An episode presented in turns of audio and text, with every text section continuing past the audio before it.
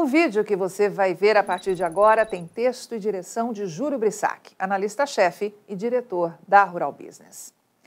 Olha, recentemente um vídeo postado nas redes sociais ganhou grande repercussão. Nele, o ator Márcio Garcia critica a produção e o consumo de leite. Essa campanha foi encomendada pela organização Mares for Animals, que na tradução literal significa misericórdia para os animais uma organização internacional dedicada ao combate e à exploração de animais para consumo.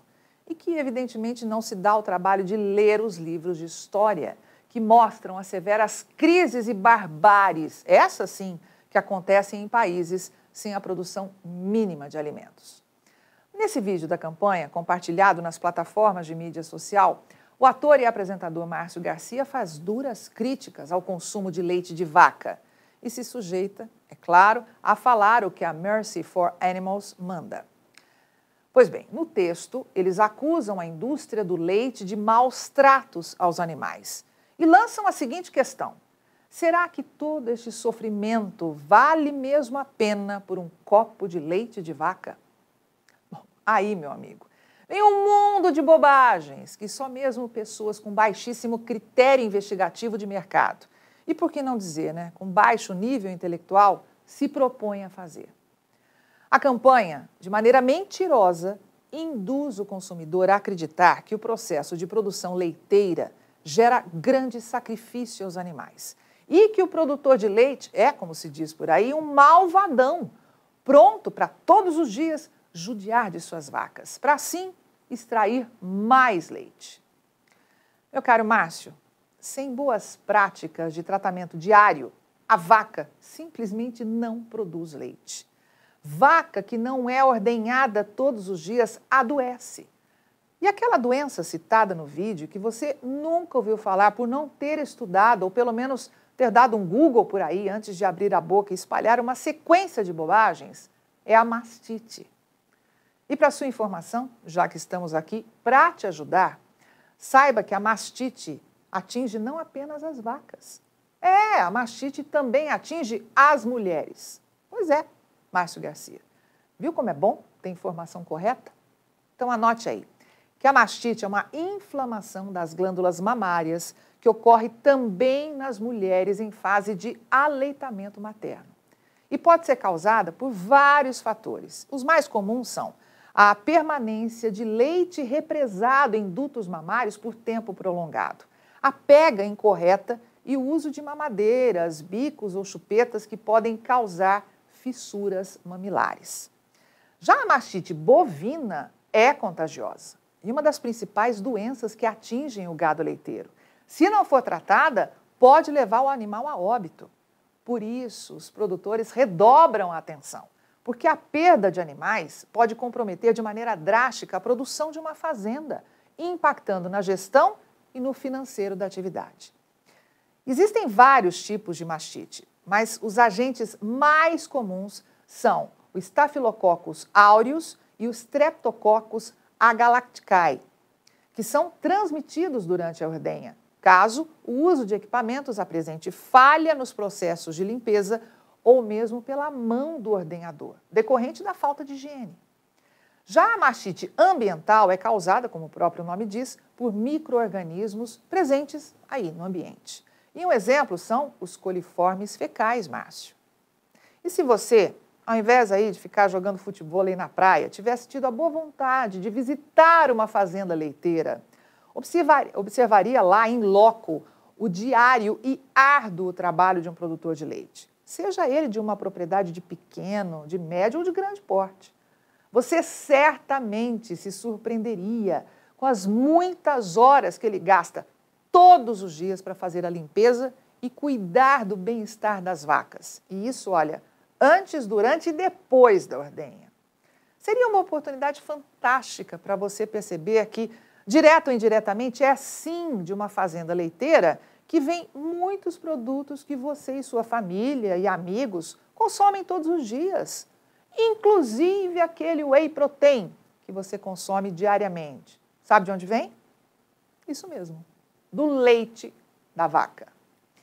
E isso sem falar da importância vital que o leite de vaca tem por ser um alimento que diariamente salva, literalmente salva a vida de milhões de crianças subnutridas espalhadas por esse planetinha chamado Terra. E olha, uma outra coisa que você certamente não sabe é que a grande maioria das fazendas leiteiras do Brasil é composta por pequenas e médias propriedades e que empregam cerca de 4 milhões de pessoas, que todos os dias têm a missão de processar um produto que salva vidas. Se você tivesse tido o cuidado de estudar um pouco mais e de não se envolver em campanhas mentirosas, poderia ter nos consultado e prontamente falaríamos para você que falta hoje no mundo o chamado leite de fórmula ou fórmula infantil para bebês e que até países ricos, como os Estados Unidos, estão enfrentando problemas gravíssimos com a falta desse produto. Só para você ter uma ideia da situação, ano passado, uma fábrica de fórmula infantil foi fechada lá nos Estados Unidos. E o cenário ficou tão grave que o FDA, Agência de Alimentos e Medicamentos dos Estados Unidos, promoveu buscas de emergência por fornecedores fora do país. Enquanto cargas emergenciais eram transportadas de avião, o governo norte-americano atuava para ajudar aquela fábrica a retomar a produção, para sanar as enormes dificuldades para conseguir o insumo que alimenta milhões de bebês. É fato que há muito tempo ninguém tem mais dúvida de que o leite materno é sempre a melhor opção. Pesquisas já comprovaram que ele oferece uma ampla série de benefícios para os bebês, promovendo desde sistemas imunológicos mais robustos até o desenvolvimento cognitivo e a saúde a longo prazo. O que acontece é que, infelizmente, algumas mães não conseguem produzir leite suficiente para sustentar uma criança ou os bebês que não conseguem fazer a pega correta na hora de amamentar. E olha, estamos falando de milhares de casos.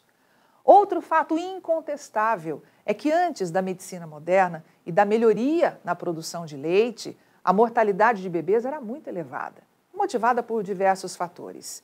E se o bebê e a mãe não conseguissem, por algum motivo, extrair o leite materno suficiente, as chances daquele recém-nascido não sobreviver aumentavam e muito, porque não havia boas alternativas.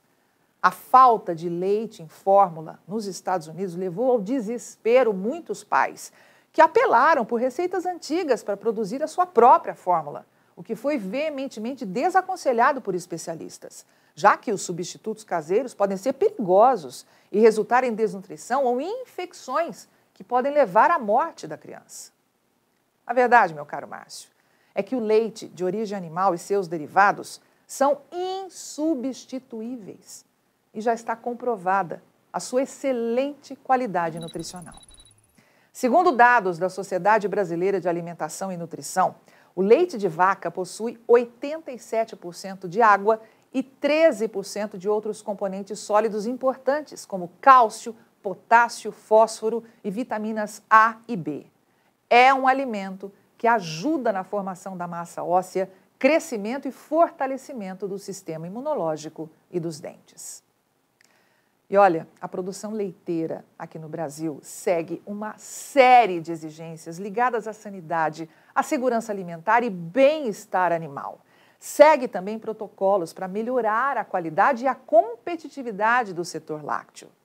Para as indústrias, a preocupação vai desde o bem-estar animal ao padrão de contagem bacteriana, passando pela contagem de células somáticas, que são células de defesa, e também o transporte. O produtor de leite, as instituições de pesquisa e empresas sérias entendem que a situação de estresse para o animal impacta diretamente no bem-estar e na produtividade. Por essas e outras razões, as práticas de manejo na cadeia produtiva são feitas para garantir a qualidade de vida aos bovinos e ainda evitar prejuízos. E para terminar, Márcio, vamos aqui a algumas informações que normalmente não circulam por aí na grande mídia, não. Você sabia que neste momento o Brasil, que você vive, está passando por gravíssimos problemas da produção leiteira devido à margem de lucro péssima, ruim mesmo, paga ao produtor?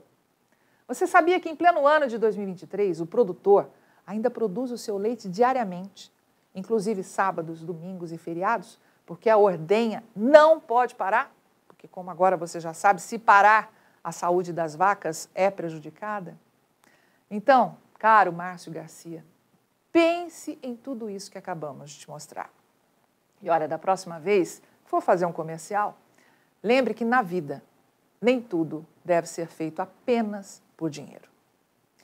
E a equipe de pecuária aqui da Rural Business quer terminar esse vídeo, esse vídeo lembrando que atualmente, nesse planetinha chamado Terra, a União Europeia pode manter o status de ser o maior produtor de leite do mundo em 2023, mas no consumo é a Índia que deve liderar o ranking.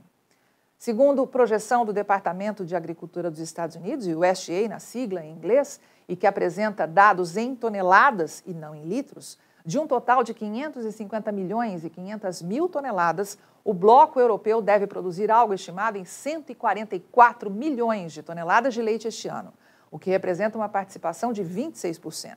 Na sequência, os Estados Unidos, com 103 milhões e 600 mil toneladas, ou 19% do total. Logo atrás vem a Índia, com produção de 99 milhões e 500 mil toneladas de leite. Os chineses ocupam a quarta posição, prevendo produzir 41 milhões de toneladas, o que equivale a 7% do total mundial. Enquanto que a Rússia responde por 6%, ou 32 milhões e 300 mil toneladas produzidas. E fechando o ranking, quem é que aparece? Com apenas 5% do leite mundial, o Brasil na sexta posição, com 24 milhões e 500 mil toneladas previstas para 2023. Enquanto isso, do consumo previsto de 195 milhões e 90 mil toneladas, a Índia deve responder por 45%, com projeção de 87 milhões e 450 mil toneladas de leite. Na sequência, vem a União Europeia, Estados Unidos, China, Brasil e Rússia.